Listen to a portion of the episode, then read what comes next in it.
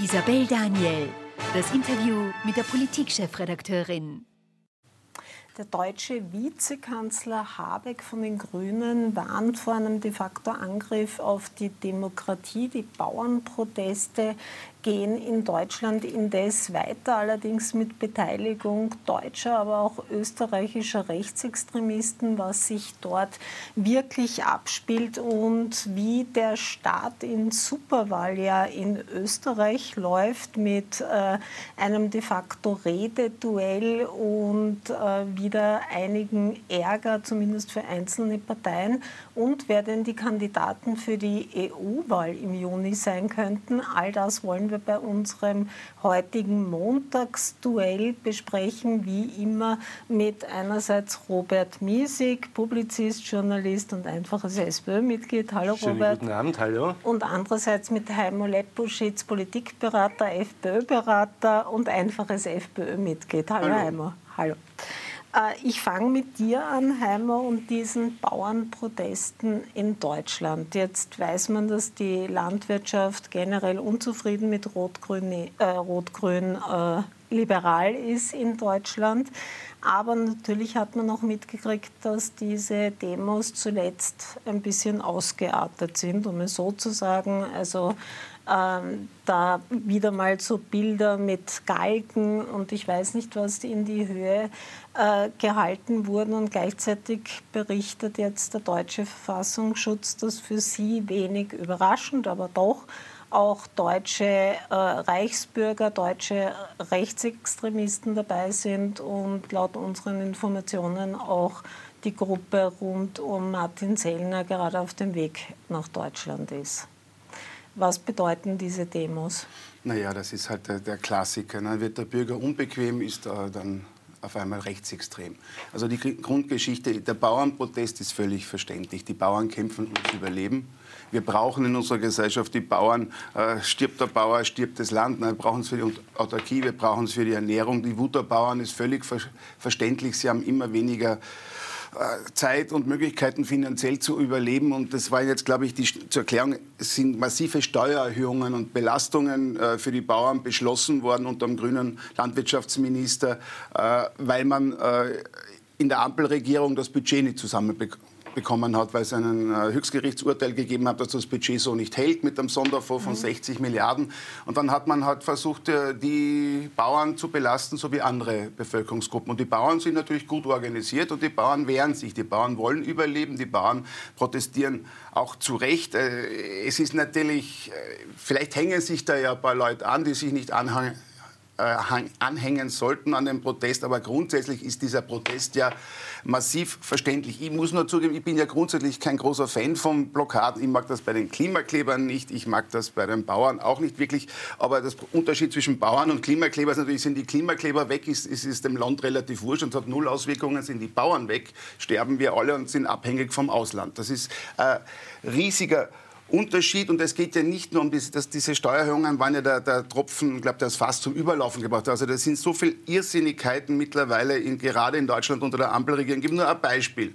In Schleswig-Holstein ist eine schwarz-grüne Regierung, die, die äh, gemeinsam mit der Bundesregierung und diese EU-Vorgabe der Renaturierung vollzieht. Das, das klingt total super, also Naturlandschaften wiederherstellen. Das würde ja zum Beispiel in Schleswig-Holstein bedeuten, dass Moore, ehemalige Moore wieder geflutet werden und 900 Bauern ihre Existenz verlieren, weil ihr, ihre Felder auf einmal Moor sind. Und natürlich drehen da die, die Bauern auch als Unternehmer durch und sagen, so geht es nicht und wir wehren uns. Mhm. Äh, es geht jetzt weniger um die Bauern, sondern wie schnell solche Demonstrationen, das kannte man ja auch bei anderen Themen, offenbar, wenn man dem deutschen Verfassungsschutz glaubt, unterwandert äh, werden können. Und da gibt es ja auch Videos, die zeigen, das hat am Anfang zwar alles wütend gewirkt, aber ganz wenige haben es dann geschafft, dass es mehr als wütend wurde und immer aufgeladener wurde. Jetzt heißt es, dass in Dresden zum Beispiel die Dichte an Rechtsextremen, die anwesend sind, extrem hoch ist. Äh, wieso eskaliert das jetzt plötzlich in, in, in Deutschland so oder ist das etwas, das wir schon in den letzten Jahren eh erlebt haben? Also nächstes Mal muss man natürlich sagen, äh, sozusagen äh, in Frage stellen, ob es eskaliert. Ja? Also ich ja. meine, nur weil etwas äh, stattfindet, was dann in den Medien groß berichtet wird, äh, Blockaden, ist jetzt noch keine Eskalation. Also wir müssen auch in der Sprache, glaube ich, aufpassen. Gut, es, gab, es, gab, es, gab eine, äh, es gab eine Eskalation, die wirklich mhm. in schwerer Hinsicht, äh, in jeder Hinsicht zu verurteilen ist, äh, wie eine Gruppe von sozusagen eskalierenden, radikalisierten Protestierenden wahrscheinlich ein Großteil Rechtsradikale aus dieser Rechtsbürgergruppe waren ja auch organisiert über Telegram-Kanäle und so weiter, hat mit Bauernprotest überhaupt nichts zu tun, äh, eine Fähre nahe gestürmt haben und dann nicht nur den deutschen Vizekanzler äh, persönlich attackiert haben in einer privaten Situation, nämlich vom Urlaub zurückkommend, sondern in Wirklichkeit auch die anderen Passagiere auf der Fähre äh, in Gefahr gebracht haben. Ja, ja das, das, ist die eine Geschichte. Das ist die eine, das ist die eine Geschichte, das ist eindeutig eine Eskalation. Mhm. Dass viele Hunderte oder tausende tausende Leute äh, von München bis, äh, bis äh, äh, Dresden, bis Berlin, bis sonst irgendwo hin, vom Emsland äh, bis nach Niedersachsen, also in Niedersachsen ja nicht, weil das steht jetzt zum Großteil unter Wasser, da wird man Schwierigkeiten haben, aber äh, Autobahnauffahrten blockieren, das ist, muss einem nicht gefallen, aber das ist im Rahmen von demokratischen Protestformen und da soll man jetzt auch nicht immer reden, als wäre schon die Demokratie bedroht, nur weil ein paar Traktoren bei der Autobahnauffahrt stehen. Ja? Also du äh, findest das einen Fehler, was der Habeck gesagt hat? Ich finde, es einen, ich finde generell einen Fehler, wenn man alles jetzt, äh, was einem nicht passt, äh, sofort als demokratiegefährdend ein. Man muss da, glaube ich, eine intelligente, intellektuelle auch Unterscheidungsfähigkeit bewahren. Einerseits diese Reichsbürger, Rechtsradikale, die sozusagen natürlich Traktoren haben, weil die zum Teil sozusagen ihre Zentren äh, sind aufs Land gegangen in Deutschland, haben sich dort quasi ganze Dörfer zusammengekauft äh, mit ihren Freunden gewissermaßen. Ähm, äh, dass sie die jetzt quasi als Bauern tarnen. Das ist die eine Geschichte. Und dann muss man die inhaltliche Frage betrachten. Ja? Die inhaltliche Frage ist natürlich komplex. Ja? Die hat damit zu tun, dass die CDU geklagt hat und die CSU mhm. geklagt haben gegen dieses Budget. Äh, durch diese Klage wurde das Budget mhm. äh, äh, quasi aufgehoben. Dadurch hattest du Sparzwänge. Und das ist auch schon mal eine kleine Korrektur. Es ist nicht eine Steuererhöhung, sondern es handelt sich um Subventionskürzungen. Was schon ein bisschen ein Unterschied ist. ich bin, nicht bin jetzt nicht unbedingt, ich bin nicht unbedingt ein großer großer Freund davon, dass man den, äh, die Dieselsubvention jetzt streicht, die Agrardiesel. Äh, aber es ist eine Subvention. Man muss natürlich, also man könnte zynisch auch sagen, da fahren Landwirte, die sind natürlich eine hoch subventionierte äh, Branche ist, ja, mit, mit wahrscheinlich wesentlich subvention, durch subventioniertes Geld gekaufte Traktoren, um zu protestieren, dass die, der Diesel für die Traktoren nicht weiter äh, subventioniert wird. Das könnte man zynisch sagen, ja, will ich aber nicht, weil es ja natürlich auch gute Gründe, gesellschaftliche Gründe gibt äh, zur Stützung der, äh, der Landwirtschaft, zur Stützung auch gewissermaßen einer Diversität äh, innerhalb der Branche der Landwirtschaft, äh, die für diese Subventionen sprechen. Aber dass, sie jetzt, äh, dass, dass hier jetzt sozusagen ein budgetäres Problem da ist, das, äh, das ist nun mal da, damit muss man umgehen. Ist sicherlich nicht die richtige Lösung oder die, nicht die optimale, aber die soll man mir zeigen, wenn ein Land wie Deutschland jetzt gezwungen ist, ja, ein Sparprogramm aufzulegen. Ja. Gerade ein Land wie Deutschland, das für, glaube ich, 65 Prozent äh, Verschuldung des BIP, also das ist quasi der Sparweltmeister. Ja. Mhm. Da gibt es überhaupt keinen Grund, da jetzt so einen Notstand herbeizuführen, auch durchs Verfassungsgerichtshof. Also das Verfassungsgerichtshofsurteil ist ja nicht nur, äh, kann, man kann sagen, die Ampelregierung hat eine schlechtes Budget gemacht. Ja? Aber normalerweise, wenn ein Verfassungsgerichtshof sowas aufhebt, macht er eine Übergangsfrist und sagt nicht im Dezember, dass ab Jänner das, also eigentlich das aktuelle Budget schon nicht gilt und das ab Jänner auch nicht. Also da hat auch der Verfassungsgerichtshof, äh, das deutsche Bundesverfassungsgericht, äh, einen erheblichen Teil der Schuld, dass da jetzt es Quirks, äh, Quirks gibt, äh, das muss man auflösen. Naja, da muss man. Robert hat in vielen Dingen recht. Also ich versuche das auch differenziert zu machen, weil manche Dinge gefallen mir nicht, manche Dinge ver verstehe ich. Also beim, beim beim Urteil beim Budget, die Ampelregierung hat halt versucht, die Corona-Fondsgelder in die Energiewende reinzupumpen und da hat der Verfassungsgerichtshof äh, gesagt, das geht so nicht. Das war, haben aber viele vorher schon gewarnt, auch viele Experten. Äh, bei der Steuererhöhung doch natürlich, weil die jetzt äh, von der Kfz-Steuer betroffen werden die Bauern. Und die Begründung der, der Regierung, lustigerweise vom FDP-Verkehrsminister, war, ja, die müssen ja auch für die Autobahn. Ne? Also den Traktor auf der Autobahn sagst man mal bei den Geschwindigkeitsbeschränkungen. Also ich glaube, es gibt relativ wenige Traktoren, die auf der Autobahn zugelassen sind. Und jetzt hat man zurückgeschwenkt, weil man gesagt hat, das ist ja viel zu viel Aufwand, die müssten ja die Kennzeichen wechseln, deswegen machen wir es nicht. Also das ist schon äh, Regierungspolitik, die, die... Ja gut, aber das ist zurückgenommen ja, es geht im Wesentlichen ja, eh, um die Subvention ich, ich ja, ja, aber ich versuche es ja nur zu erklären, also wie, einfach weil die Ampelregierung der derartig unfähig sind. Das mit den Rechtsextremen, kann schon sein, dass sich da ein paar Anhänger, das haben wir ja auch bei Corona äh, erlebt, ne? aber wie bei Corona wird dann versucht, die Gesamt von den Gegnern natürlich die gesamte Widerstandsbewegung, Protestbewegung als rechtsextrem zu, zu Nein, framen. Das muss man genauso ablehnen. Ja, so ich sage nur, ich, das kann ja schon, dass ein paar ja. dabei sein. Ich habe auch auf, auf, uh, gesehen, dass Herr Sellner und Co. aufgerufen haben, können ja mitgehen, aber das ist sicher nicht die Masse der Protestierenden, die Masse der Bauern. Die Masse der Bauern hat einfach Angst um ihre Existenz und um die Zukunft ihrer Familien und ihrer Familienbetriebe. Wo ich bei dir bin, ist bei der Fähre beim Herrn Habeck zur Erklärung, äh, Herr Habeck war auf Urlaub, wollte mit seiner Familie zurückfahren von einer Insel, das hat wer mitbekommen und dann haben, hat eine, haben die Bauern dann äh, die Fähre blockiert und wollten mit dem Herrn Habeck ein Gespräch, das ist dann nicht zustande gekommen und dann hat die Fähre zurückfahren müssen. Halte ich als Methode für nicht richtig, muss ich ganz klar sagen.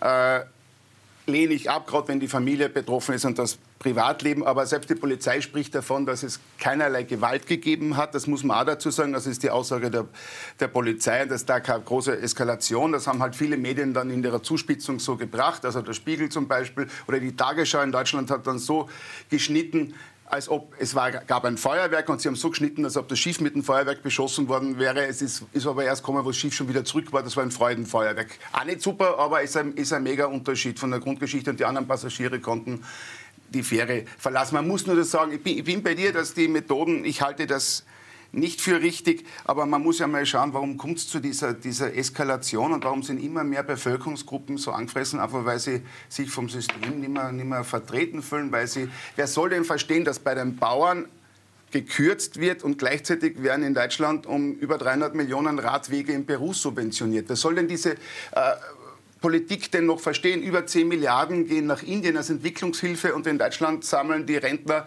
Dosen. Also, dass die Leute sich da aufregen, verstehe ich völlig und da haben sie meine Unterstützung. Äh, die, ja. die, ganze Thematik mit dem Dieselpreis, wurscht wie man es jetzt mhm. sagt, ob es eine Erhöhung ist, eine Kürzung äh, der Subventionen, es ändert ja dann nichts am, am, Preis, hat ja 2018, 19 in Frankreich sehr wohl für Eskalationen gesorgt. Das begann mit dem Dieselpreis ja, und mit anderer, Bauernaufständen. Ja. Es ist ein anderer Markt, aber ich sage nur, äh, hat man nicht trotzdem, also eine andere Bevölkerung, aber du weißt, die Gelbwesten, die damals äh, äh, protestiert haben, sind dann sehr, sehr groß geworden. Wenn ich dich richtig verstehe, befürchtest du sowas für Deutschland nicht? Das weiß ich nicht mal, aber ich, ich meine, erstmal ist das ganz was anderes, weil das hat äh, der Titelpreis alle betroffen, insbesondere Berufspendler, Lkw-Fahrer und, so, und, so und so weiter. Äh, ja, aber es hat alle betroffen. Und das betrifft jetzt nur die Landwirtschaft mhm. und jetzt wissen wir natürlich auch, das sind jetzt dramatische Bilder, aber ich meine, das sind jetzt nicht die Bauern auf der Straße. Es reicht ja, wenn du äh, äh sozusagen 6000 äh, Traktoren hast, im ganzen Land, die irgendwas blockieren, dann schaut das schon was gleich, ist aber dann trotzdem nur ein kleiner Teil der, der Bauern. Wobei ich das jetzt nicht kleinreden will, für die Bauern selbst, also es gibt ja natürlich die verschiedensten, ja, ähm, aber ist die Erhöhung des Agrardiesels äh, ein, eine erhebliche Belastung? Sie sind damit äh, wenn man es auf den Einzelnen runterbricht, gehören die dann zu den höchst belasteten durch die jetzt äh, sozusagen durch diese neue Organisation des Budgets und äh, äh durch die verschiedenen Finanzierungsformen, um da die Defizite reinzubringen, kennen Sie schon zu den, zu den Hauptbelasteten, muss man aber auch dazu sagen, dass die Bauern zu den äh, sozusagen im Durchschnitt jedenfalls zu den bestverdienenden Bevölkerungsgruppen zählten und ein größter Teil der, und, ein, ein viel, und ein sehr großer Teil des guten Einkommens pro Kopf äh, kommt schon aus Subventionen. Also da gibt es natürlich eine innere Logik, die auch dafür spricht, dass er Subventionen abbaut. Ja? Nur ich, ich will da jetzt gar keine Meinung dazu äußern, wie das jetzt richtig kehrt, weil ich bin jetzt weder ein Landwirtschaftsexperte noch, ein, äh, noch wie man Subventionen, die vielleicht in die falsche Richtung geht, langsam abschleift schleifen. in Deutschland ja, kommen. nur das kommt aber dann auch, das kann man auch nicht, äh, man kann irgendwie das auch nicht abstrahieren von der, äh, von der realen Frage. Ja? Ähm, Es kann natürlich sein, ja, dass ein Bauernprotest äh, zu so einer Welle führt, äh, der, äh, die dann die ganze Regierung in Bedrängnis bringt. Äh, da, es kann immer ir irgendein Anlass dann sein, den man vorher nicht wusste. Es kann deswegen auch dieser sein. Ich glaube es eher nicht, aber da lasse ich mich überraschen, da habe ich keine Meinung dazu. Ich, ich habe ja keine Glaskugel, ich bin ja kein Prophet. Mhm. Bei den Einkommen muss man nur ganz kurz sagen, also natürlich gibt es da mehrere, gibt es da viele Großbauern, die sehr gut verdienen und es gibt genauso viele Kleinbauern, die ums Überleben kämpfen. Nicht umsonst, die hören ja nicht serienweise und zu Tausenden auf, weil sie so gut verdienen, sondern weil sie nichts mehr verdienen.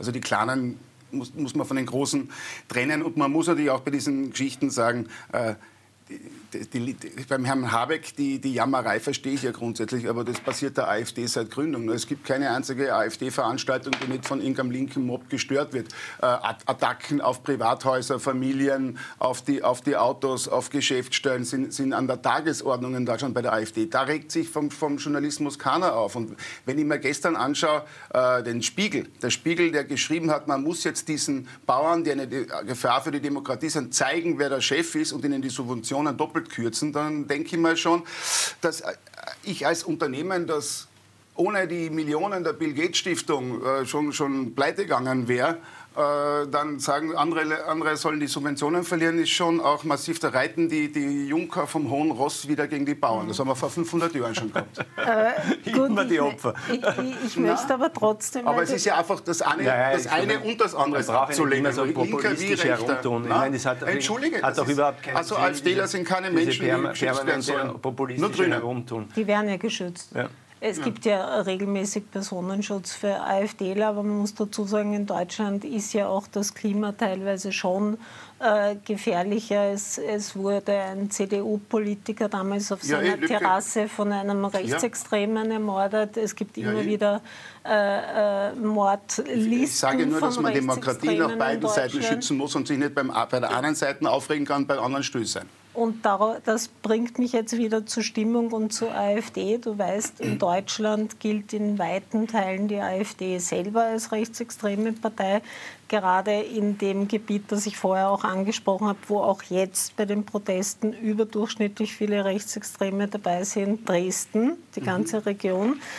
Ähm, da hat man den Eindruck, dass die schon auch etwas mit der Stimmung zu tun haben in dem Land. Polarisiert sich das jetzt immer stärker? Also dass in Sachsen zum Beispiel die SPD derzeit bei 3% liegt und der AfD auf die 40% wird, kann man jetzt, glaube ich, nicht nur der AfD zuschieben, sondern einfach dem Versagen der SPD. Die liegen ja nicht umsonst bei 3%. Also da, da so viel Nein, Einfluss hat jetzt, jetzt die, so, so, viel hat, Einfluss hat jetzt die AfD auch nicht. Die Leute haben einfach genug von dieser linken Ampelpolitik. Sie, sie wollen das einfach nicht mehr und das, das, das sieht man ja auch. Das sieht ja auch, dass die CDU, die relativ schwach ist grundsätzlich, mhm. äh, mit Abstand die stärkste Partei in Deutschland ist. Das sagt einfach, wie unzufrieden man mit der Regierung ist. Also in Sachsen haben äh, SPD, Grüne und Liberale zusammen 11 Prozent. Das ist etwas, das ist, also, ein total, Ampel-Totalschaden. Also schlimmer geht es eigentlich nicht mehr. Die FDP liegt bei 1 Prozent, die SPD bei 3 Prozent und die Grünen bei 7 Prozent. Also das zeigt natürlich, dass es eine komplette Wendestimmung in dem Land gibt und das ist halt Demokratie. Und, solange, und man kann nicht immer jeden Gegner als, als rechtsextrem framen, weil an die Positionierung nicht passt. Und man muss beim deutschen Verfassungsschutz auch aufpassen, der ist erstens politisch besetzt. Zweitens erinnere ich an das Interview vom, vom Verfassungsschutzchef im äh, Herbst, glaube ich, letzten Jahres, wo er gesagt hat, die, die, die anderen Parteien sind gefordert, weil wir als Verfassungsschutz können nicht allein gegen die AfD kämpfen. So, das sagt alles über welche Geisteshaltung dort vorhanden ist. Ich finde das undemokratisch. Äh, grundsätzlich, du kannst ja. darauf äh, gleich antworten, aber das ich möchte, ja. ich versuche es noch einmal auf die Stimmung zurückzukehren. Und da ist es tatsächlich so, zumindest in Teilen Deutschlands, weil ganz so klar ist es nicht, also in das, was man ehemaliges Ostdeutschland bezeichnet, also eben äh, die neuen Bundesländer, also Sachsen und Co., da liegt die AfD tatsächlich überall sehr, sehr stark und auf Platz 1 ihm quasi das, was man die alten Bundesländer und Westdeutschland bei uns subsumiert, da liegt die AfD weit äh, schwächer, muss man auch klar sagen. Aber trotzdem, man merkt, eine Partei wie die AfD steigt. Wurscht, was man jetzt vom Urteil des deutschen Verfassungsschutzes hält, ob man sie jetzt als rechtsextrem ansieht oder nicht als rechtsextrem ansieht. Aber sie sind doch eine, eine sehr, sagen wir, ähm, rabiate Oppositionspartei zeigt das nicht wirklich, dass es ein Problem mit den anderen Parteien gibt und mit der Ampelkoalition, wenn die so stark steigen? Naja, erstmal ist man nicht alles, äh, sind nicht immer am Aufschwung von rechtsradikalen Parteien die anderen schuld, weil sozusagen auch primär ist es mal ein Problem des Rechtsextremismus, das man hat. Ja, und das soll man auch ganz klar äh, so sagen und nicht verniedlichen. Ja, und dass die AfD eine rechtsextreme Partei ist äh, und in weiten Strecken, insbesondere Sachsen, Thüringen und anderswo, äh, darüber braucht man ja überhaupt ja. nicht streiten. Da gibt es einen oh ja. Herrn Hecke, der ja sicher naja. klar sozusagen mit du einer Partei, die von SS-Brigadeführern gegründet worden ist, die wird das anders sehen, das ist mir klar. Aber, äh, Entschuldigung, in Thüringen regiert die SED-Nachfolgepartei, dass sie ja, Linksextremisten ja, ja, Diktatur gehabt haben. Äh, also sozusagen, dass die AfD eine rechtsextreme Partei ist und dass wir, in Österreich, in dass wir in Österreich in einer ähnlichen Situation sind. Dass wir in Österreich, ja, eh, ich weiß, dass wir in Österreich in einer ähnlichen Situation sind, wo eine Partei mit Kickel und die FPÖ in den Umfragen führt. Das ist ja eine, eine Tatsache und das ist natürlich eine Herausforderung für die Demokratie, wo wir sagen müssen, völlig klar, nie wieder heißt jetzt. Ja, also wann man irgendwann mal aufgestanden ist, äh, um die Demokratie Ach, gegen ihre Gefahren, gegen ihre, gegen, ihren, gegen ihre Gefährdungen zu verteidigen, dann ist das natürlich das, der jetzige Moment. Und da kann man nicht einfach nur sagen, äh, das ist ja nur eine Folge von, äh, von, äh, Nein, von Schwächen anderer Parteien. Trotzdem, natürlich ist die, und die Ampel ist, zu deiner Frage, ja. natürlich ist die Ampel in einer äh, sozusagen nicht sehr schönen Situation. Der Ursprung des Problems liegt aber natürlich auch daran, äh, es ist ja keine Linksregierung. Es ist eine Links, Mitte-Links-Regierung mit einer äh, Mitte-Rechts-Partei, nämlich der FDP, äh, die in, in vielen, insbesondere in ökonomischen Fragen, ganz anders tickt als der andere, als der andere mhm. Teil der, der, Regierung. Das ist ja der Kern des Problems, ja? dass die FDP, das, wenn man so will, dieses ähm, Verfassungsgerichtshofs Bundesverfassungsgericht, heißt es genau in Deutschland, ja, Bundesverfassungsgerichtsurteils äh, nützt, äh, um äh, einen harten Budgetkonsolidierungskurs zu fahren, ist ja nicht im Interesse der anderen Parteien und führt ja damit jetzt auch zu dieser Herausforderung. Ja? Äh, das, deswegen ist man ja in der Situation, dass man quasi äh, mit dem Rasenmäher kürzen muss äh, und alle darunter leiden und äh, wahrscheinlich nicht nur die Bauern darunter leiden, sondern die gesamte deutsche Wirtschaft darunter leiden wird, dass die Konjunktur noch mehr abschmieren wird und das wird auch Auswirkungen auf Österreich haben. Also wenn wir da jetzt die ganze Zeit über Deutschland diskutieren, sind wir jetzt auch an einem Punkt, wo es direkte Auswirkungen auf Österreich hat. Aber Konjunkturkrise also, in Deutschland. Nur Ansatz noch, aber ja, ja, sicher, klar. Äh, äh Konjunkturkrise in Deutschland hat seine Auswirkungen auf Österreich. Ja? Und das sind keine lustigen Aussichten. Also wenn da Opferrolle war, war das jetzt die Opferrolle, das war die Opferrolle, wir sind das Opfer der FDP, der, der schwächsten Partei aller Zeiten, die aus Landtagen rausfliegt, serienweise, weil niemand Grüne mit gebügelten Hosen braucht. So, mehr ist gar nicht zu sagen dazu. Gut, wir schalten in eine ganz kurze Werbepause und dann reden wir natürlich über Österreich weiter, aber weniger über die Folgen der deutschen Politik auf Österreich als die Folgen der österreichischen Politik auf Österreich und das Superwahljahr, äh, das auch mit diversen Reden und Großauftritten beginnt. Bleiben Sie dran. Isabel Daniel, das Interview mit der Politikchefredakteurin. Willkommen zurück zum zweiten Teil unseres heutigen Montagsduells. Wie immer mit Robert Miesig, Journalist, Publizist, einfaches SPÖ-Mitglied, hallo. Und andererseits mit Heimo Lepuschitz, Politikberater, PR-Berater, FPÖ-Berater und einfaches FPÖ-Mitglied. Sehr froh, Österreich ist das Land der vielen Titeln und wer nicht, Hofrat, wer nicht Hofrat, richtig... Hofrat. Ja, dann müsst ihr erst Kommerzialrat, Hofrat, dann müsst ihr erst so weit kommen. Professor wäre noch eine Möglichkeit. Ich bin ja lieber Hofrat wird man Titel statt Titel. Hofrat wird man eher nicht mehr schaffen, weil da muss man ja im Staatsdienst sein. Ja, das ist richtig. Aber zwar einen, einen Honoris Causa Professtitel kriegt man mitunter bei. Den kann man sich nicht erwehren, wenn man nicht bei drei auf einmal ist, ab einem gewissen Alter, ja. So, ja kommt auch drauf an, aber ja, kommt häufiger vor. Ähm, Robert, ich möchte auf Österreich kommen, aber jetzt mhm. weniger auf mhm. das, was wir im ersten Teil mhm. geredet haben, auch nicht auf die konjunkturelle Entwicklung, die unter Umständen äh, schwierig werden könnte, sondern auf der Superwahl, ja, in dem wir jetzt drinnen sind. Am 26. Jänner wird Karl Nehammer als Bundesparteivorsitzender oder Bundesparteichef der äh, ÖVP seine Rede in Wels halten. Das soll so ein bisschen der inoffizielle Wahlkampfstart sein, seine Visionen fürs Land, Ehe, Mittelstand, Familien und Co.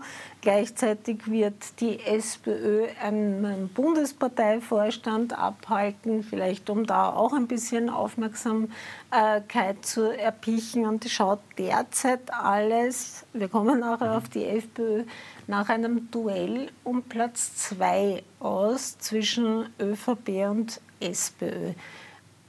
Wie siehst du das? Also zunächst einmal sehe ich es mal eher so, dass ich eher ein ähm, Duell um Platz 1 zwischen SPÖ und FPÖ sehe.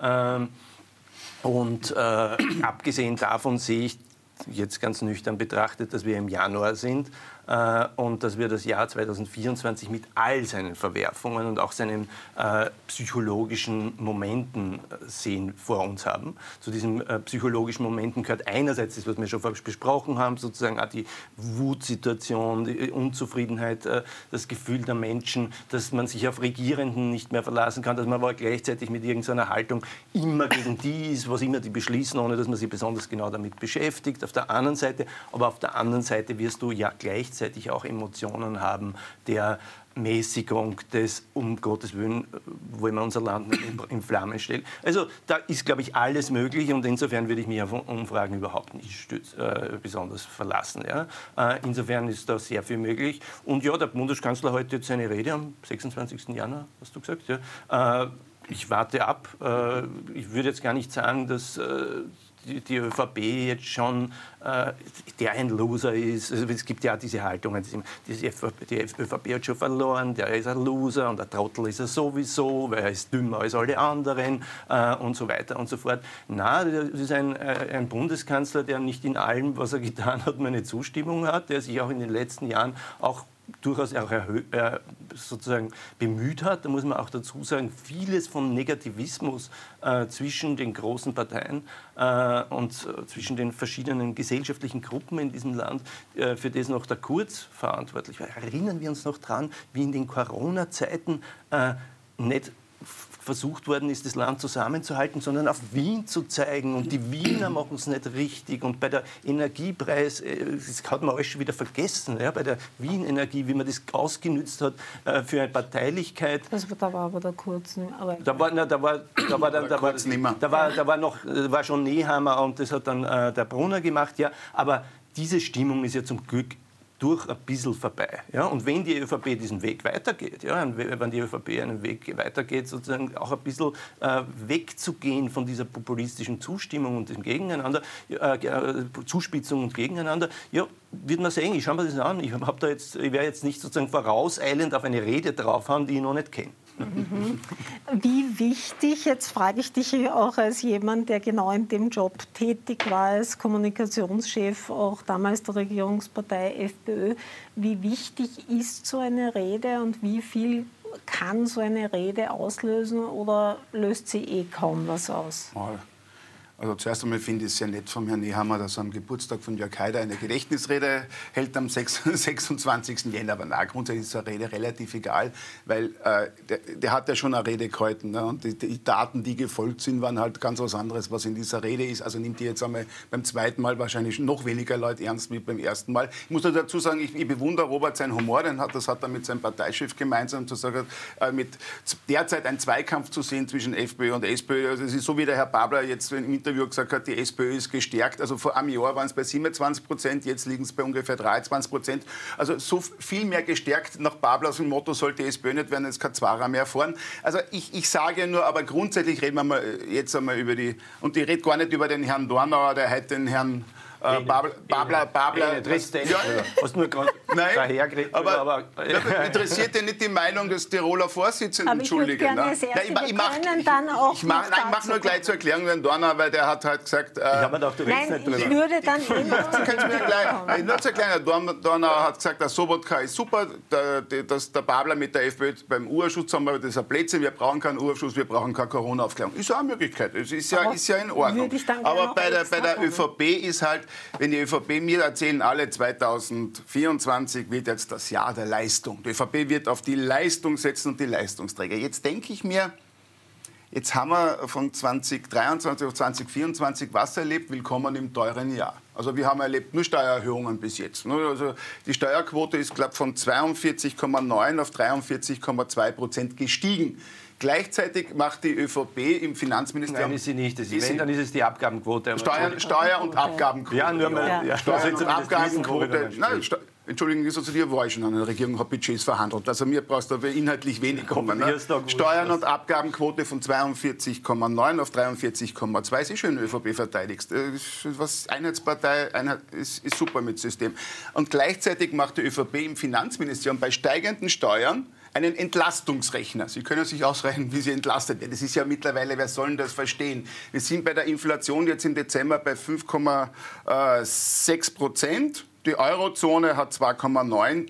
Sogar die Deutschen haben da 3,7 und die Schweizer haben 1,7 Prozent Inflation. Wir haben 7,8 Prozent Arbeitslosigkeit ne, bei steigenden Steuern. Und 250.000 Leute können sich in Österreich das Heizen derzeit nicht mehr leisten. Ne? Das, und dann verschieben wir Millionen Entwicklungshilfe nach Äthiopien, wo der, wo der dortige Herrscher sich um 10 Milliarden an Ballast baut. Und das erzeugt natürlich... Die Entwicklungshilfe hat sich der Heimat diesmal ganz genau angeschaut. Vorher war es Indien, jetzt ist es Äthiopien. Nein, weil's, Interessant, weil's, ja, weil es interessiert, wo das Geld hingeht, wenn es im eigenen Land gebraucht wird. Also wenn jemand um 10 Milliarden in einem Land am Palast bauen kann, dann ist die Frage, ob unsere Entwicklungshilfemillionen nötig sind. Oder auch die 300 deutschen Millionen für Radwege in Peru wage ich zu bezweifeln, wenn die eigenen äh, Rentner Dosen sammeln müssen, um sich das Leben leisten zu können. Das kann man durchaus hinterfragen.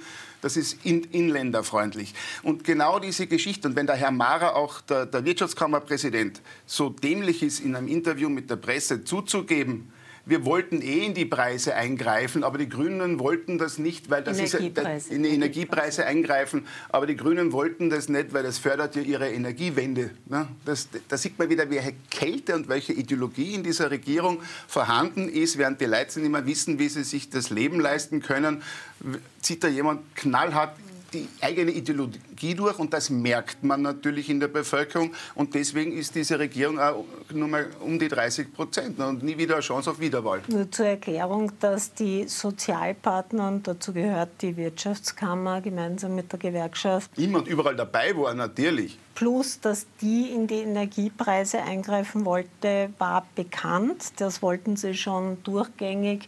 Nur das hat die ÖVP im Regierungsteam genauso abgelehnt wie die Grünen. Zwar nicht aus klimapolitischen Gründen, sondern aus äh, aus Ihrer Erklärung. Dass man Hat da nur der Herr Mara anders erklärt? Die ÖVP wollte ja, ich weiß eh, dass Sie das eine Lugenpartie sind, aber das ist, das ist das Problem der ÖVP, ne? nicht meins. Äh, könnte diese Inflationsrate, die sich doch nicht beruhigt, also, ursprünglich, also im Vergleich zu vor einem Jahr ist sie geringer, aber trotzdem ist sie weiter steigend. Und vor allem, man hatte ursprünglich geglaubt, dass sie in diesem Jahr schon bei maximal 4 Prozent oder drunter liegen. Ist ja außerhalb von äh, Österreich in Österreich liegen würde. Die, die Schweizer Zahlen wären der österreichischen Politik. Ja, aber die Eurozone ist 2,9. Ne? Das stimmt, aber all diese Zahlen Wir haben die zweithöchste halt in der Eurozone, nur die Slowakei hat mehr wie wir. Ne? Das ist ja man kann ja die Ostländer nicht mit uns vergleichen. Entschuldigung, ich lasse dich Man kann auch die Westländer nicht mit uns vergleichen. Aber das ist aber Teil meiner Frage. Ja. Also natürlich all diese Vergleiche mhm. äh, sind natürlich auch immer wichtig, aber letztlich spüren die Menschen, dass es weiter teuer bleibt. Mhm. Wie sehr wird das zu einem Problem für die Regierung im Superwahljahr? Weil eben ursprünglich hat man geglaubt, es beruhigt sich dieses Es wird Jahr. zu einem Problem, ohne Zweifel, weil äh, weniger Inflation beim jetzigen Standpunkt wäre ein geringeres Problem als eine höhere Inflation. Äh, äh, jetzt auch mal psychologisch und von mhm. den Empfindungen der Menschen, was ihre Kaufkraft betrifft. Ja? Äh, grundsätzlich ist ja das Hauptproblem das, dass die Menschen jetzt seit zwei Jahren in Wirklichkeit Kaufkraftverluste haben. Mhm. Und zwar äh, im Durchschnitt. Ja, Im Durchschnitt 3%, was heißt trotz relativ guter Lohnabschlüsse, ja, äh, äh, haben die, hat man 3%, 3 äh, Kaufkraftverlust im Jahr 2022 gehabt. Und im Jahr 2023 wird es nicht sehr viel besser sein, eher schlechter. Äh, und jetzt geht es weiter, weil die Lohnabschlüsse ja zum Teil auch unterhalb der Inflationsrate gewesen sind. Ja.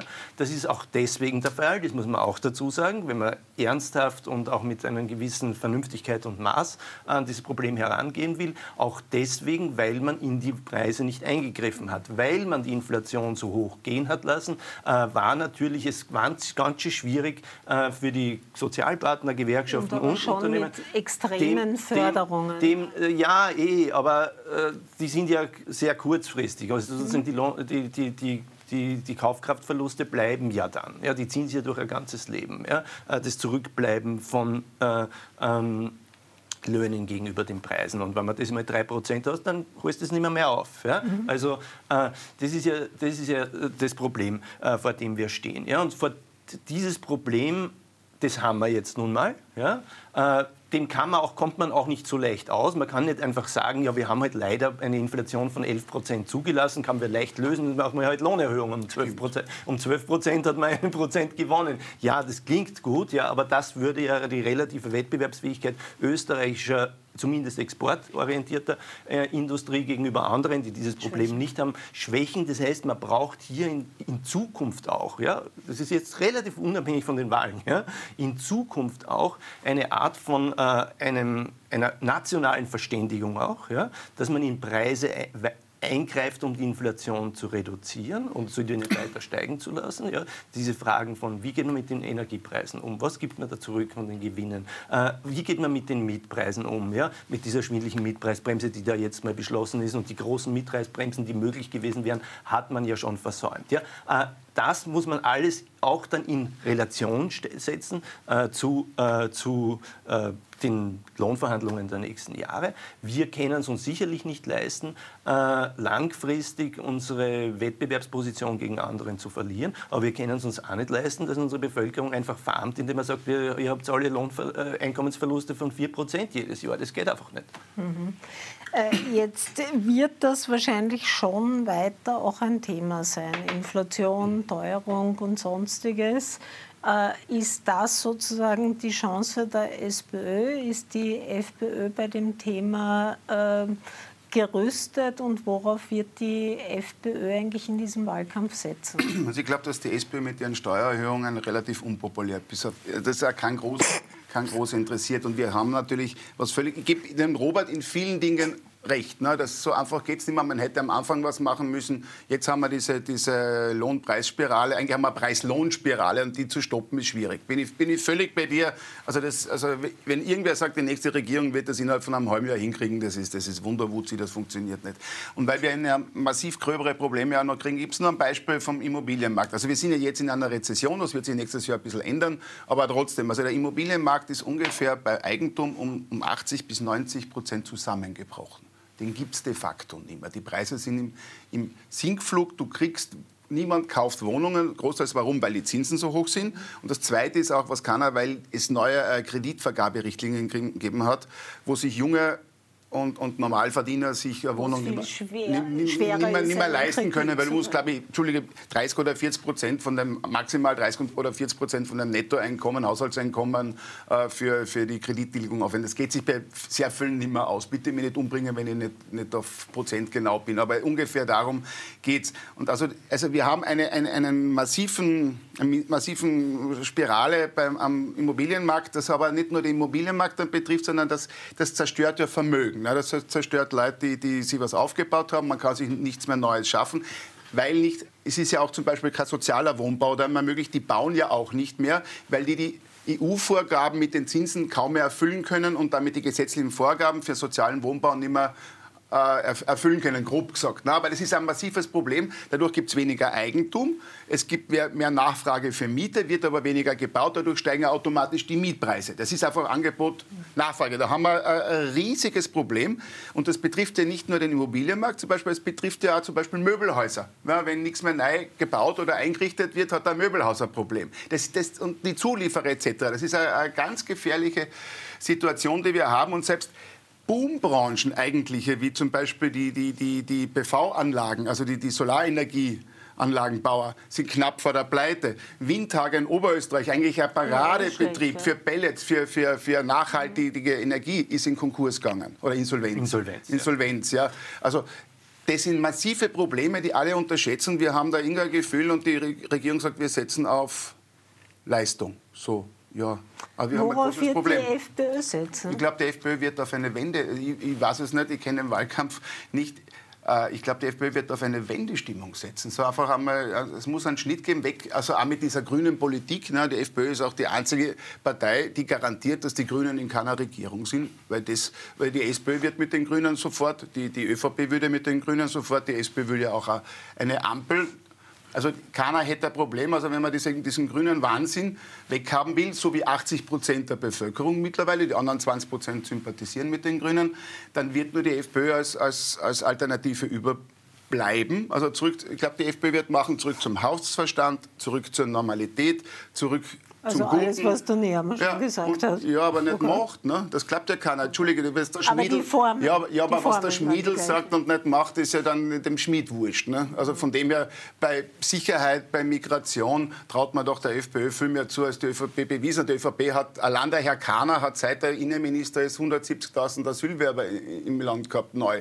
So, was sollen Sie da sagen von Grenzen dicht? Die nimmt ja keiner ernst. Mhm.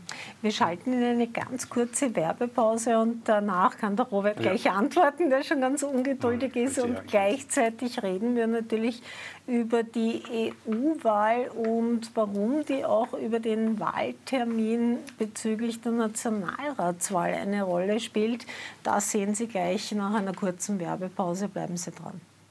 Isabel Daniel, das Interview mit der Politikchefredakteurin. Willkommen zurück zum dritten Teil unseres heutigen Montagsduells mit Heimo Leposchitz mhm. zum einen und mit Robert Miesig zum anderen. Und es ist quasi rechts gegen links. Und du bist nicht der Rechte, sondern der Linke hier. Und ich starte da, du möchtest noch antworten, glaube ich, auf den Heimo Leposchitz oder auch nicht. Ich weiß es nicht vom, vom ersten Teil. Aber ich würde gerne auch schon die Frage stellen zur EU-Wahl. Mhm. Jetzt wissen wir, die SPÖ hat ihren Kandidaten, Spitzenkandidaten schon nominiert, Andreas Schieder. Die FPÖ hat mit Harald Wilimski ihren Kandidaten nominiert. Mhm. Äh, bei den äh, Neos dürfte es der Helmut Brandstätter sein.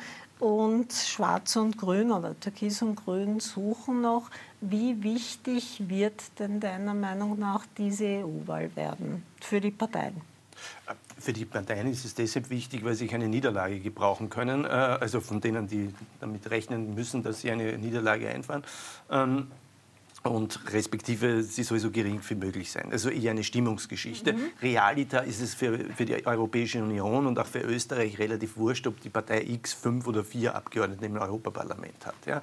Ähm, äh, oder sechs. Ja? Also so, und das sind ja die Relationen, um die es mhm. geht. Also das ist nicht wichtig, es ist die Stimmung wichtig. Ja? Äh, und äh, es ist wichtig, äh, weil sie auch ein Test ist, für das äh, funktioniert das, äh, mit, den man, mit den Identitäten, mit den Parolen, mit den Slogans, mit der Identität, mit der man in diesen Wahlkampf hineingeht. Ja? Äh, weil du bei der FPÖ gefragt hast, für die Sozialdemokratien scheint es mir relativ äh, klar zu sein, was zu getan werden müsste oder was auch getan wird. Also in, den letzten, in, diesen, in dieser Ära, in diesen Monaten versucht äh, Andreas Babler sehr klar und, seine, und die Partei äh, sehr klar auf diesem Sozialthema drauf zu bleiben. Hier diese Unique Selling Proposition, wir sind die, die Sozialfighter sind, also mit dieser Kampagne, die jetzt auch mit den, äh, mit den Ärztestellen und mit, dass man, dass man ein Anrecht auf einen Arztbesuch äh, mhm. garantiert hat und so weiter und so fort. Auch mit äh, äh, mit dem Kampf gegen den Pflegenotstand, wo es jetzt den Vorschlag gegeben hat,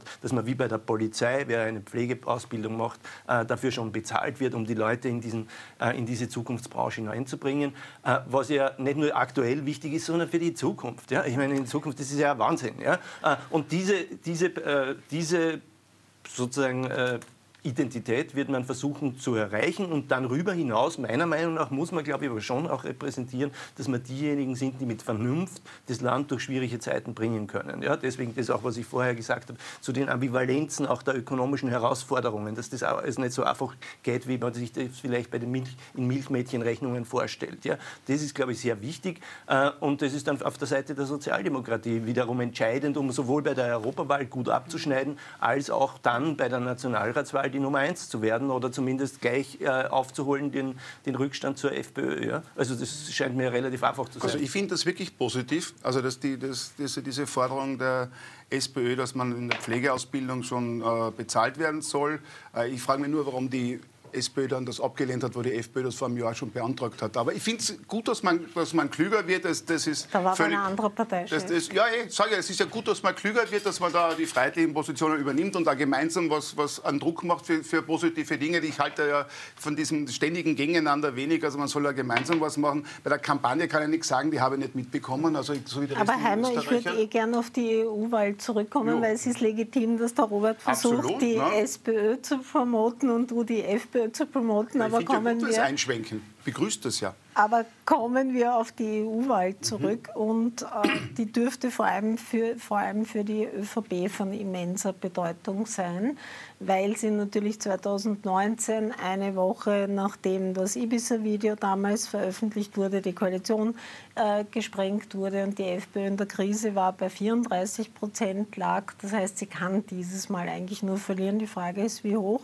Und dann gibt es jetzt zwei Denkschulen innerhalb der ÖVP. Die eine äh, die der Meinung ist, nehmen wir die EU-Wahl als Blitzableiter, mhm. wie Sie sehen, also dass die Leute die FPÖ wählen und die Wut kanalisieren und die anderen, die sagen, ui, das ist gefährlich, weil es gibt diesen Bandwagon-Effekt, wenn die FPÖ mal Nummer eins wird, äh, dann könnte sie das für Nationalratswahlen stärken. So wie du die ÖVP kennst, welche der beiden Lager wird sich durchsetzen? Die Frage, man muss ja dazu sagen, dass die Hälfte der ÖVP-Abgeordneten drohen ja spätestens bei der Nationalratswahl. Aber ja, da rede ich von ja, eh, Strategen. Ja, eh, aber Mandat, das ist eine Eigendynamik. Also die, die, aber die Strategen entscheiden das auch nicht, wenn, wenn sie in der Partei anfangen zum Fahren. Ne? Dann ist der, das Team um den Herrn Nehammer in, in, schnellster Zeit wieder weg. Wir wissen selber, wie schnell ein Parteichef weg sein kann, der vorher noch viel Strategie gemacht hat. Also das weiß keiner.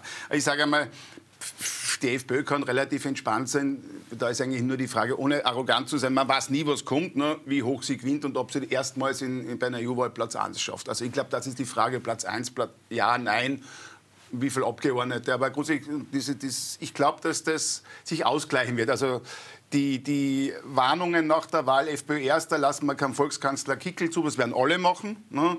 Und auf der anderen Seite sind die Leute gern bei Siegern und sagen, jetzt sagen wir es ihnen auch bei der Nationalratswahl richtig. Ich glaube, das wird sich ungefähr die Waage halten und ausgleichen. Das kann man auch nicht also messen. Du siehst das ist, keinen.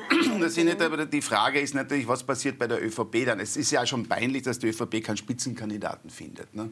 Ich verstehe schon, dass keiner sich das antun will. Ne? Aber, also ich sage einmal, als ÖVP-Regierungsmitglied würde ich an, an EU-Abgeordnetenposten relativ sofort nehmen, weil was machen die denn aus der Regierung nachher, ne, wenn sie nicht mehr da sind? Das ist wahrscheinlich anzunehmen, dass viele von denen nicht mehr ein Regierungsamt bekleiden werden, weil die einfach in den letzten Jahren einfach nicht wirklich regierungsfähig waren. Und da ist natürlich ein EU-Mandat, das ähnlich bezahlt ist wie ein Ministerposten, bei viel weniger Verantwortung für viele relativ reizvoll. Ich finde es auch illoyal gegenüber der Partei, gegenüber den vielen unbezahlten tausenden Funktionären. Ich bin ja selber jemand, der Parteisoldat früher mal war. Ne? Und die, das sind tausende Leute, für dich rennen unbezahlt oder mit kleinsten Gemeinderatsaufwendungen. Du haltest den Kopf auch in Krisen hin und, und überall.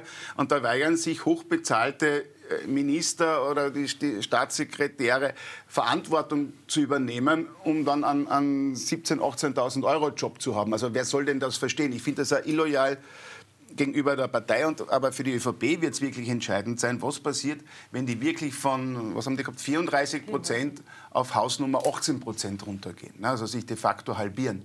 Es, glaub, und, und zwei, würde, glaube naja, ich, reichen, wenn ja, aber die Frage, ja, auch jetzt, ja, wurscht, aber gehen wir mal von dem aus, kann ja, kann ja 22, 23 gar sein, weiß ja kein Mensch, was im Juni Platz sein wird. Drei oder ja, zwei ja, halt aber wenn Sie Platz 3, reden wir mal, wenn Sie Platz 3 machen, ne, dann kann sich in der ÖVP natürlich eine massive Eigendynamik entwickeln. Wir erinnern uns, wo äh, Gusenbauer nach dem Molterer Es reicht, ÖVP, abgelöst wurde durch Feimann knapp vor der Wahl. Ne? Der Gusenbauer hätte die Wahl haushoch verloren, wo er massiv hinter der ÖVP, uneinholbar 8, 9 Prozent. Die ÖVP war sich ganz sicher, sie machen einen Kanzler mit Molterer und am, am Wahlabend war dann die SPÖ mit einem neuen Kandidaten vorn. Und die ÖVP ist etwas in jeder Form skrupellos sind aber die meisten Parteien. Wenn es ums eigene Gerstl geht und um den eigenen Machterhalt, ist einen der, der Parteichef, der kann noch so nett sein und noch so lieb wie, wie unser Kali Schmähhammer, äh, dann ist der weg. Na, wenn er Eigendynamik ist, weil da geht es um den eigenen Posten, da geht es ums eigene Mandat, ums eigene Haus, um die den eigenen Kredit, der gezahlt werden muss. Und was machen die nachher beim AMS? Also wenn man sich anschaut, wie jetzt der neue, wie die neue künstliche Intelligenz beim AMS ist, möchte ich als Schwarz-Grüner dann nicht auf die angewiesen sein. Also von dem her, ich, ich verstehe es nicht, aber es kann natürlich mit der EU-Wahl eine Eigendynamik beginnen, wo die Karten neu gemischt werden, man weiß es nicht. Äh, was wäre da deine Einschätzung? Ist es eher der Bandwagon-Effekt, der der Nummer eins wird, holt dann quasi der Winner takes it all? Oder werden zum wiederholten Mal diese Warnungen vor einem Kanzler Kickl oder vor der FPÖ noch einmal ziehen? Und siehst du auch so eine Dynamik, wenn die ÖVP wirklich auf Platz 3 fallen würde. Und wir wissen das natürlich nicht, weil äh, wir die letzten fünf Jahre haben gezeigt, es ist so viel möglich. Ich wollte gerade sagen, bei der äh, nächsten Bombe. You never know, ja, richtig. Aber wenn die derzeitigen Hypothesen stimmen würden, äh, könnte das so einen Change innerhalb der ÖVP nochmal auslösen? Ich versuche jetzt alle Fragen mir zu merken. Also mhm. Also zunächst einmal glaube ich natürlich, dass das dass eine, eine Implikation für die Nationalratswahl haben wird, äh, die, äh, die, die, Angst auch der Leute dann letztendlich, äh, ob man wirklich einen, Kanzler, eine, eine, einen Kickel zum Kanzler wählen soll oder es zur Nummer eins machen soll, äh, äh, von dem wir alle wissen, wer er ist und wie er tickt. Ja? Äh, also diese Sorge hat, werden die Leute eh schon haben und die können das Wahlverhalten auch in Relation Relation zu anderen Wahlen beeinflussen. Ja? Jetzt stellt sich die Frage, ob diese Beeinflussung im Zeitverlauf äh, da ist, indem du sagst, zunächst hast du Europawahlen und bei den Nationalratswahlen werden die Leute anders abstimmen und ob dieser Effekt anders ist, wenn du beide Wahlen am gleichen Tag hast. Also ich meine, wir kennen genug Wahlen, wo, wo du verschiedene Ebenen gewählt hast, wo die Menschen auf der Ebene so gewählt haben und bei der anderen Ebene anders und zwar mhm. aus guten Gründen. Ja, also auch, das ist ja auch, kann sich auch am gleichen Tag einstellen, dass die FPÖ ganz gut abschneidet bei der Europawahl äh, und da ist sie signifikant schlechter wegen Kickl abschneidet bei der Nationalratswahl. Ist auch vorstellbar. Ja? Ähm, würde ich jetzt ähm, nicht ausschließen. Was die zweite Frage, was die Beeinflussung äh, dessen in im Hinblick auf die ÖVP betrifft, ja, natürlich werden sie die einen in der ÖVP das eine so überlegen, das andere so überlegen. Man soll aber eines nicht vergessen, wenn du innerhalb einer Partei bei diesen Überlegungen keinen Konsens hast, dann hast du zwei Gruppen, die im schlimmsten Fall sozusagen gleich groß sind und sich gegenseitig bei der Entscheidung blockieren. Und dann braucht es ja auch noch mal einen Konsens mit dem anderen Regierungspartner, damit du eine Regierung auflösen kannst. Also mein, äh, mein, mein Instinkt im Moment, aber das ist mehr so ein Gut-Feeling, so was man im Urin hat, wie man so auf der Straße, wie man sozusagen im Wirtshaus sagt, äh, ist, äh, dass wer immer irgendwas will, es wird sich so blockieren, dass keine Entscheidung getroffen werden kann, weil es sozusagen keinen Konsens für eine Entscheidung gibt. Und das folgt logischer, daraus folgt logischerweise, dass der Zeitplan bleibt, den man eh schon hat. Wird. Darf ich da jetzt ohne Urin noch was äh, an, anmerken? Was ja völlig vergessen wird, ist es, dass es ja auch in Vorarlberg und in der Steiermark, Steiermark. Landtags, mhm. Landtagswahlen gibt. Und das sind zwei Landeshauptleute, die derzeit katastrophal dastehen. Relativ unpopulär. Also der Wallner wie der Drechsler, und die werden auch natürlich nervös werden, mhm. wenn das mit Bund nicht, nicht, funktioniert. Und die werden auch anfangen, sich zu, sich zu, nur ganz kurz, ja. sich, sich, zu absentieren vom Bund. Also wenn ich mir das Neujahrsinserat vom steirischen äh, Landeshauptmann Drechsler anschaue, mit, wir sind ja Steiermark, wir haben mit dem Bund nichts zu tun und, und wir haben auch mit der ÖVP nichts zu tun und im Inserat ist nicht einmal ÖVP oben. Und aber das haben die ganz, ja, ja, aber das, das ist schon natürlich eine Symptomatik und die werden, je, je, näher das bei denen zu den Landtagswahlen geht, umso nervöser werden die genauso werden. Das ist der nächste Unruhefaktor. Aber es gibt noch eine Gemeinderatswahl, die durchaus auch spannend werden könnte. Zwei. Nämlich, äh, aber eine, die sehr spannend werden könnte, nämlich Salzburg wo äh, die Rede davon ist, dass das der KPÖ-Kandidat gewinnen mhm. könnte und dass damit die zweite Stadt in Österreich von der KPÖ regiert werden könnte, wie sehr könnte diese Stimmung äh, einen Nationalratswahlkampf beeinflussen und würde also, das für die SPÖ gefährlich Nein, das wird, werden? Das wird gleich wenig Einfluss haben wie wie die Innsbrucker Gemeinderatswahl, die stattfindet, wo zum Beispiel erst das erste Mal ein FPÖler eine realistische Chance hat, den Bürgermeister zu machen, so wie in Salzburg ein KPÖler realistische Chance hat, den Bürgermeister zu machen. Es wird vielleicht der KPÖ im, im, im Wahlkampf die zwar drei, an 2 Prozent bringen durch den medialen Push etc., dass du, dass, dass du reinkommst. Das kann für die KPÖ natürlich entscheidend sein, dies, dies, dieser, dieser Schwung. Aber wir haben ja auch jetzt woher? gesehen, nach der Salzburger Landtagswahl, da war sie jetzt bei 7, 8 Prozent und jetzt sind es schon wieder in den Umfragen draußen. Umfragen immer mit äußerster Vorsicht zu,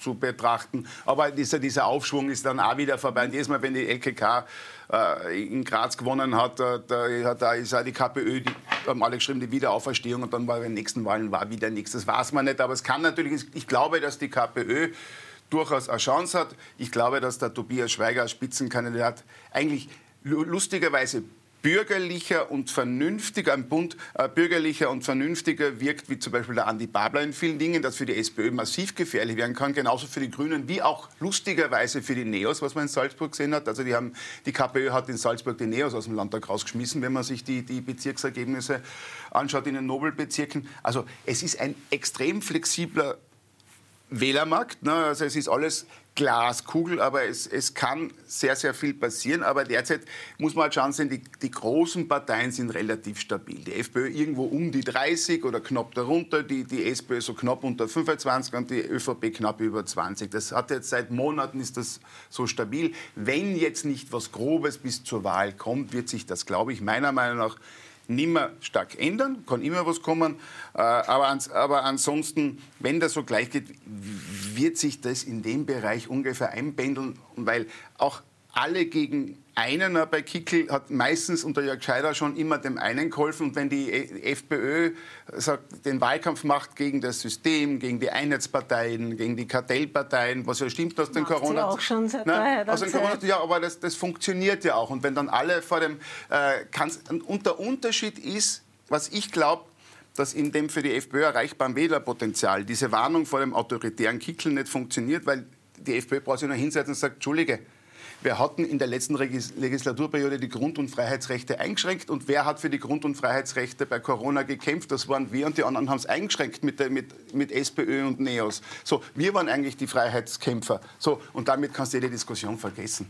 Ja, damit ist man halt sozusagen wirklich auch beschränkt auf das erreichbare Wählerpotenzial. Äh, aber, ja gut, aber äh, das erreichbare ja, aber Wählerpotenzial... Ja, aber dann sozusagen, wenn man so, wenn man so brennt, dass man bei, wenn man bei 25 Prozent landet und dann überholt wird von der SPÖ, dann soll mir das recht sein. Aber jetzt ja. auch noch mal zur, zur, zur, zur SPÖ, äh, zu, zu, zu, Salzburg, nicht? Hast du gefragt? Ja. Äh, oder hast du noch eine Frage? Ich will die ja gar nicht überholen. Ich hätte zum Schluss, weil wir müssen mhm. dann eh Schluss machen, eine Schlussfrage an beide, weil das immer wieder her herumgeistert, auch in manchen Leitartikeln, rot-blau. Bitte. Also du hältst das für völlig, völlig ausgeschlossen. ausgeschlossen, sozusagen mit einer Partei von Herbert Kickl äh, in einer Situation auch noch, in einer Situation auch noch, wo die ganze Welt äh, in die autoritäre Versuchungen nach rechts geht, wo man wahnsinnig äh, wie den Trump hat und das, der blüht uns auch noch im Herbst. Äh, also da ist eine Sozialdemokratie, muss ganz klare Kante zeigen äh, gegen gegen diese autoritären Versuchungen und die Gefahr äh, sozusagen dieser Wiederkehr von dem, äh, was wir genug in der Geschichte gehabt haben, äh, keinerlei, keinerlei Möglichkeit, dass die Sozialdemokratie mit der FPÖ koaliert. Also das kannst du ausschließen. Schau, und schon kann ich sagen, ja, autoritär war die SPÖ äh, mit der Regierung während Corona-Zeiten, weil sie waren nämlich diejenigen, noch nie sie die, waren diejenigen, die, die Demokratie mich doch, ich habe dich ja aus, also entschuldige, das Autoritäre habt ihr gemacht, Randy Wagner war ja noch fanatischer wie die Kurzpartie, die SPÖ aber hat, hat, hat gejubelt, also hat den eigenen Doskozil zusammengetan. Und ich halte ja, ich sage, meine Meinung ist unverändert seit Jahren. Ich, ich halte es für strategisch unendlich dämlich der, der, Sozialdemokratie, sich die Tür zu den Freiheitlichen nicht wenigstens aufzumachen, weil dann lässt man, ist man nämlich erpressbar für die ÖVP und die ÖVP ist gesetzt in, in, in jeder Regierung und, und ich bin der Meinung, der ÖVP gehört einmal aus der Regierung raus, soll sich in Opposition erhöhen. Aber solange die SPÖ natürlich die Ausgrenzungspolitik von, von Franz Wanitzky weiterführt und immer weiter Wahlen verliert, dann wird sich nicht ändern. Also was, noch, was man nach der Wahl sehen wird. Die Lebensversicherung der ÖVP in der Regierung ist die FPÖ. Äh, wer, die, äh, wer, die, wer die FPÖ wei okay. weiß, dass Robert, dann fasse ich in der Logik zusammen. Herr Babler will nicht mit der, mit der FPÖ und ihr wollt dann auch nicht mit der ÖVP so. Mit wem wollt ihr dann regieren? Ich glaube, mit der ÖVP wollen sie schon. Kein Mensch sagt das. Also gesagt, die, die, die die ÖVP in der Regierung ist böse. Also mit dem Bösen wollt sie dann doch. Ne? Ich habe gesagt, die FPÖ, ist die, ist die äh, äh FPÖ zu wählen, ist die Versicherung, dass die ÖVP in der nächsten Regierung sein ja, weil wird. Die äh, weil du keine andere Regierungsform finden wirst, das wird ein äh, außer eine, wo ja, die ÖVP weil oder, demokratisch eine, oder, oder man organisiert eine Ich glaube, Mehrheit. über das Thema werden wir in den kommenden Monaten noch häufiger diskutieren. Aber vorerst einmal danke Robert Miesig, danke Heimo Lepuschitz. Ihnen danke ich fürs Zusehen. Wir schalten jetzt in eine kurze Werbepause und danach geht es mit unserem Programm weiter. Bleiben Sie dran.